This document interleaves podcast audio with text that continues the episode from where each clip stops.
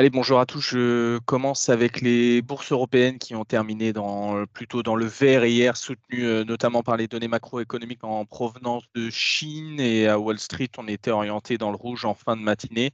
On était plutôt plombé par les, résultats jugés décevants de Goldman Sachs et le, risque toujours de la récession à venir aux États-Unis. Donc à Paris, on a un CAC qui a fini sur un gain de 0,47% à 7533 points et qui a inscrit un nouveau record en séance à 7559. On a un FTSE britannique qui a pris 0,38% et qui enchaîne les séances dans le vert, un DAX allemand qui a avancé de 0,59 et un Stock 600 qui, a, qui s'est octroyé 0,38% et qui se rapproche d'un sommet de 14 mois. Euh, on avait donc des données en provenance de Chine qui ont montré que l'économie avait enregistré une croissance de 4,5% sur un an au premier trimestre, donc ce qui est un rythme supérieur aux attentes et c'est notamment grâce à la fin des restrictions contre le Covid-19 tandis qu'en mars, la production industrielle a augmenté de 3,9% et les ventes au détail de 10,6%. Donc en Europe, on a la hausse qui a été menée euh, principalement par le secteur du transport et des loisirs qui prenait un peu plus de 2% et c'était forcément dans le sillage du rebond de l'économie chinoise. Et on a également les banques qui étaient bien orientées, les technos et les ressources de base. À noter que le groupe Bolloré est entré en négociation exclusive avec CMA-CGM en vue de, de la cession de Bolloré Logistique. Donc celui-ci a bondi d'un peu plus de 5%. Et on a Lagardère qui est porté par une hausse de son chiffre d'affaires trimestriel et qui a fini sur un gain de quasiment 1,5.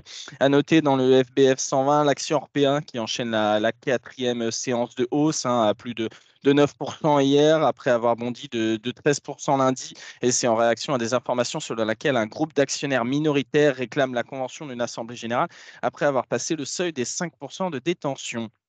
Aux États-Unis, on a la bourse de New York qui a fini, quant à elle, plutôt en ordre dispersé, avec seul le S&P 500 qui était marginalement dans le vert et les gains des, grandes valeurs techno et a été atténué par la déception des, des investisseurs sur euh, plusieurs valeurs, notamment Johnson Johnson et, Goldman Sachs.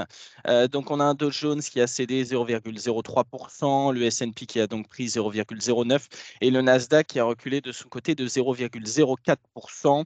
Donc, Goldman Sachs a fait état mardi d'une de 19% de son bénéfice au, premier trimestre. Donc, c'est sur fond de, ralentissement des opérations de fusion-acquisition et de déception, notamment sur l'obligataire. Donc, l'action a perdu un peu plus de, de 1,60%. Et on a Bank of America Corporation qui a cédé 0,69% malgré un bénéfice en hausse et meilleur que prévu au titre du T1.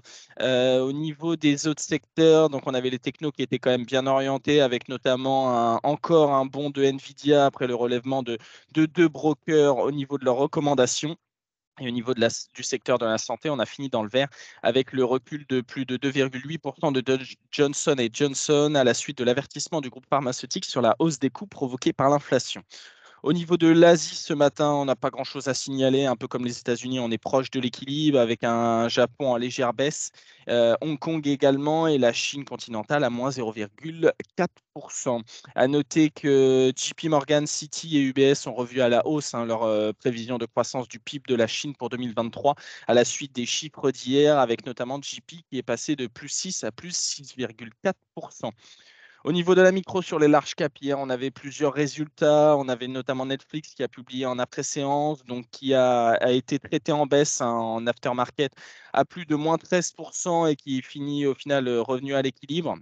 Donc au niveau des nouveaux abonnés, on est ressorti en dessous des attentes, à 1,75 million euh, de nouveaux abonnés contre un consensus qui l'attendait à 2,4. Les BPA sont ressortis également en dessous des attentes.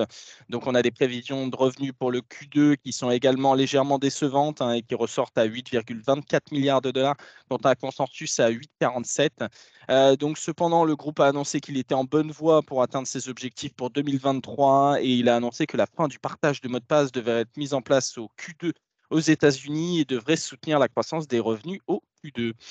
Au niveau de ASML, euh, on a les résultats du T1, donc on a un chiffre d'affaires qui ressort euh, largement supérieur aux attentes du consensus à 6,75 milliards de dollars, avec une marge brute qui est également supérieure à 50,6%. Les BPA ressortent à 4,96%.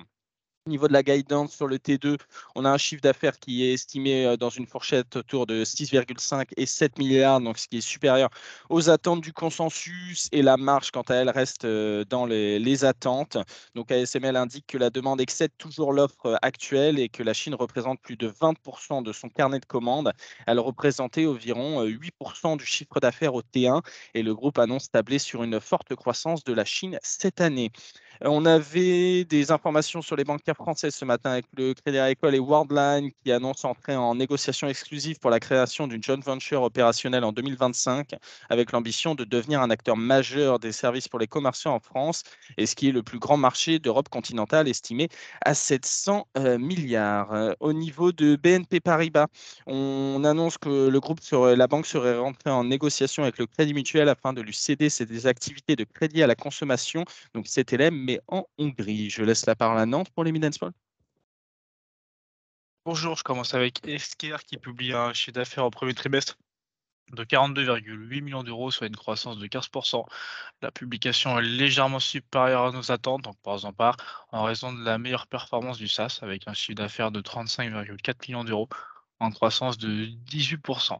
Le SaaS profite de la bonne dynamique commerciale de 2022 et du retour à la normale du volume de transactions, euh, alors qu'il était en léger repli sur le S2 2022 à moins 3%. Ces mêmes effets conduisent le groupe à relever la guidance de croissance organique à 13 15% environ, contre 12-14% euh, précédemment, associé à une marge donc de, de 12 à 14%. Et puis le booking euh, reste soutenu avec une grande hétérogénéité, euh, avec euh, les US à plus 29%, l'Europe hors France à plus 191%, donc avec un contrat majeur en Allemagne et une bonne performance au, UK. mais la, la, France est en recul de 36% à cause des incertitudes économiques et réglementaires. Pierre et Vacances donc, publie un chiffre d'affaires T2 de 418,1 millions d'euros, en croissance de 16,2%. Concernant les activités touristiques, la dynamique observée au T1 se poursuit donc avec une croissance de 19,4%. Center Park s'affiche une accélération de la croissance sur son chiffre d'affaires de 28,3%, soit un chiffre d'affaires de 155,5 millions d'euros portant ainsi la croissance au premier semestre à 21,5%. Toutes les zones sont en croissance et Adagio poursuit son excellent rebond avec un chiffre d'affaires T2 de 43,9 millions d'euros, soit une hausse de 47,3%. Le groupe relève ses attentes avec un chiffre d'affaires annuel estimé au-dessus des 1 700 000 euros, euh, et puis un, un EBITDA ajusté de 130 millions d'euros, vs 105 millions d'euros précédemment. Et enfin, Trigano est rentré en négociation exclusive pour l'acquisition du groupe Abalin, un réseau de distribution de camping-cars implanté dans l'ouest de la France. Les quatre points de vente du groupe ont réalisé en 2022 un chiffre d'affaires de 30 millions d'euros, dont 83% hors sphère Trigano. Et puis la marge des bits n'est pas dévoilée, mais devrait se situer dans les 5-6%. C'est tout pour aujourd'hui. Merci Victor. J'enchaîne avec euh, la devise ce matin avec un euro dollar qui est stable hein, autour des 1,0958 et au niveau du 10 ans US, on est en progression, on repasse au-dessus des, des 3,60, on est à à 3,612 ce matin au niveau de son équivalent allemand. On est également en progression au niveau des, des 2,51,70. Au niveau des matières premières, on a l'or hein, qui se stabilise au-dessus des, des 2000 dollars à 2005. Et au niveau du WTI et du Brent, on est en légère baisse ce matin. On est à 80,53 sur le WTI et 84,38 sur le Brent. Au niveau des recommandations broker, on a seulement une annonce sur, sur Stellantis au niveau de la liste. Euh, donc euh, sur Stellantis, RBC reste à surperformance avec un objectif de cours qui est relevé de 19 à 20 euros. Et au niveau des statistiques attendues aujourd'hui, on aura la seconde lecture de l'inflation de la zone euro en mars qui sera connue à 11h avant à 16h30 les stocks de pétrole brut hebdomadaire aux États-Unis. On terminera avec le dernier livre beige de la Fed qui sera publié à 20h et ensuite on entrera dans la période où on, on ne parlera plus au niveau des, intervenants de la Banque centrale. À noter que L'Oréal publiera l'évolution de son activité pour le T1 à la clôture des bourses euh, à Paris. Euh, au niveau de l'analyse technique ce matin, on a un indice au niveau de, du CAC qui devrait ouvrir en légère baisse. Hein. On est toujours haussier à court terme au-dessus de la moyenne mobile 5 jours. Donc celle-ci se situe au niveau des, des 7488 points. Pour rappel, on a toujours une première résistance au niveau des 7595, donc qui est un niveau de, de retracement. Et au niveau du premier support, donc on est sur la moyenne mobile 5 jours. Ensuite, on aura une deuxième au niveau de, de 7400 points. Hein. On sera au niveau de la, moyenne mobile plutôt, euh, plutôt autour de la moyenne mobile 5 jours également. Et ensuite, on aura les, les deuxièmes supports autour de 7300. Je laisse la parole au débrief du comité. Oui, merci Guillaume.